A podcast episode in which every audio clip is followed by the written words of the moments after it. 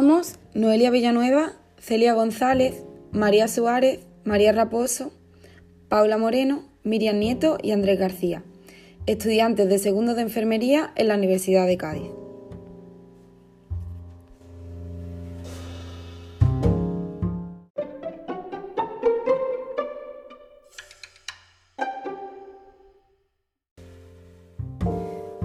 El tema principal de este podcast aborda los problemas que han de afrontar las mujeres supervivientes del cáncer de mama en el momento de la alta hospitalaria, que pueden ser, por ejemplo, problemas dentro de la esfera sexual que según las fuentes consultadas, un 60% de estas mujeres presentan.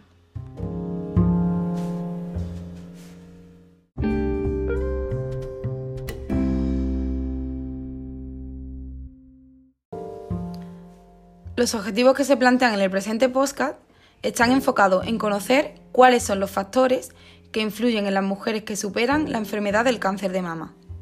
Dichos objetivos a abordar son los siguientes. Como primer objetivo, conocer si se producen cambios en su sexualidad. Como segundo, conocer si presentan algún tipo de problema de salud mental. Y como tercer y último objetivo, conocer si presentan algún tipo de complicación en el ámbito social.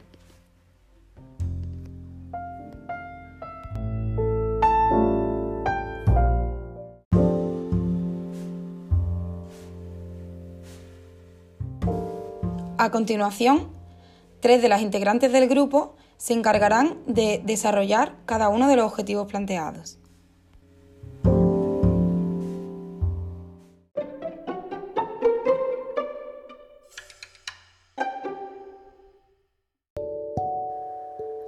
Primer objetivo.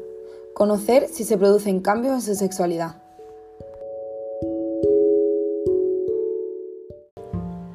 Realizado una revisión bibliográfica para conseguir información sobre la temática abordada y hemos llegado a la conclusión de que son numerosos los problemas con los que se encuentran las mujeres supervivientes del cáncer de mama, los cuales son tanto de índole fisiológica como psicológica. En el primer objetivo, concluimos que se ha de tener en cuenta que al igual que la fase de diagnóstico y tratamiento, la fase de alta hospitalaria tiene mucha importancia y no dar por hecho que la etapa de superación de la enfermedad es sencilla y no surge ningún tipo de complicación en la misma. No todas las pacientes que superan una enfermedad grave, como es el caso del cáncer de mama, lo hacen del mismo modo o tienen las mismas estrategias de afrontamiento, y de igual manera no todas las estrategias son eficaces. Como hemos comentado anteriormente y se ha comprobado en el estudio realizado por Malinger en 2005, un 60% de las mujeres que son dadas de alta presentan problemas cuyos principales síntomas son la disminución de la libido, mostrando escaso o incluso nulo deseo sexual, o la sequedad vaginal, que podrían ser atribuibles a la insuficiencia ovárica que sufren las mujeres jóvenes tras someterse a quimioterapia o como efecto secundario de una terapia hormonal. Datos que arroja el estudio de Barnadas en 2017.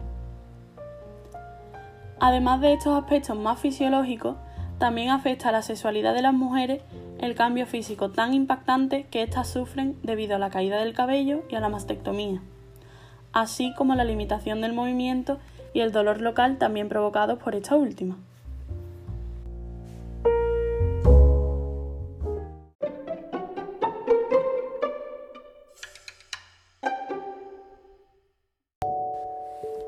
Segundo objetivo, conocer si presentan algún tipo de problema de salud mental.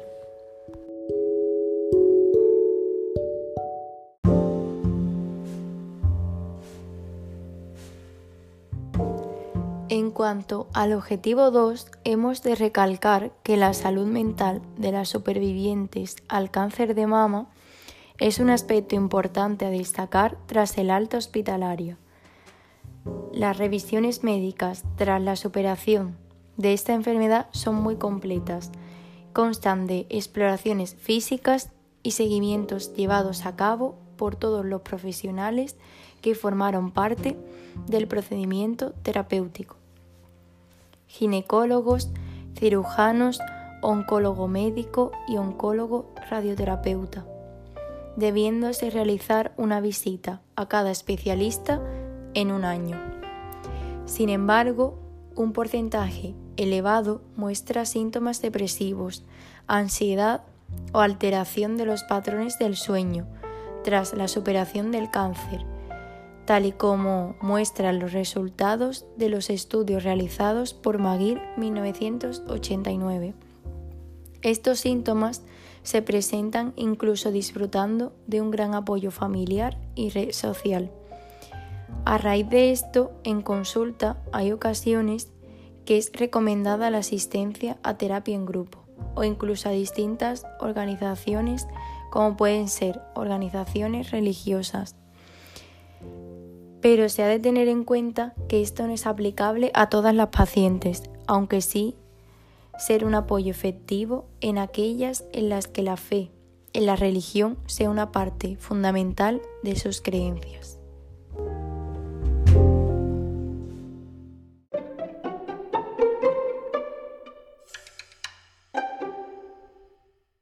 Como tercer y último objetivo, conocer si ocurre algún tipo de complicación en el ámbito social. En cuanto al tercer objetivo, se ha comprobado que, tras el alta hospitalaria, cada paciente tiene un tiempo de adaptación y asimilación diferente, además de la gran relevancia que toma el silencio en la mayoría de las sesiones terapéuticas. Dicho dato es de gran importancia, ya que hoy en día los hospitales públicos tienen un gran volumen de pacientes. Por ello, se les ha asignado un determinado tiempo para cada uno, que normalmente no excede de 15 minutos. Esto ocasiona que el personal médico se centre más en síntomas físicos que en otros síntomas, como pueden ser los psicológicos, lo que deriva en que las sesiones sean mucho más predeterminadas y frías, que no se le dé tiempo a la paciente para expresar sus emociones y sus miedos o problemas tras haber vencido a esta enfermedad. Por lo tanto, es imposible empatizar con la paciente y determinar, mediante una conversación tranquila y empática, si ésta presenta algún problema de lo que hemos estado comentando anteriormente.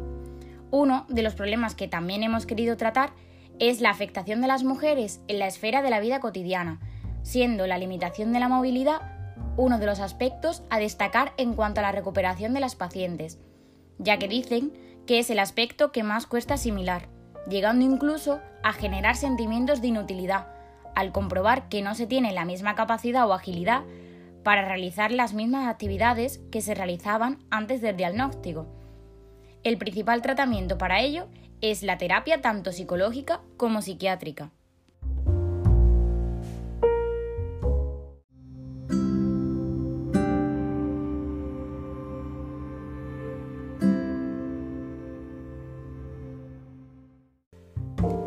Tras haber recopilado esta información y haber revisado artículos y estudios que tratan el tema abordado, hemos llegado a la conclusión general de que un alta temprana a las mujeres que han sufrido cáncer de mama afecta de manera muy perjudicial en varios aspectos de su vida cotidiana, provocando en la mayoría de casos problemas tales como ansiedad, depresión, estrés, o relacionados con la sexualidad.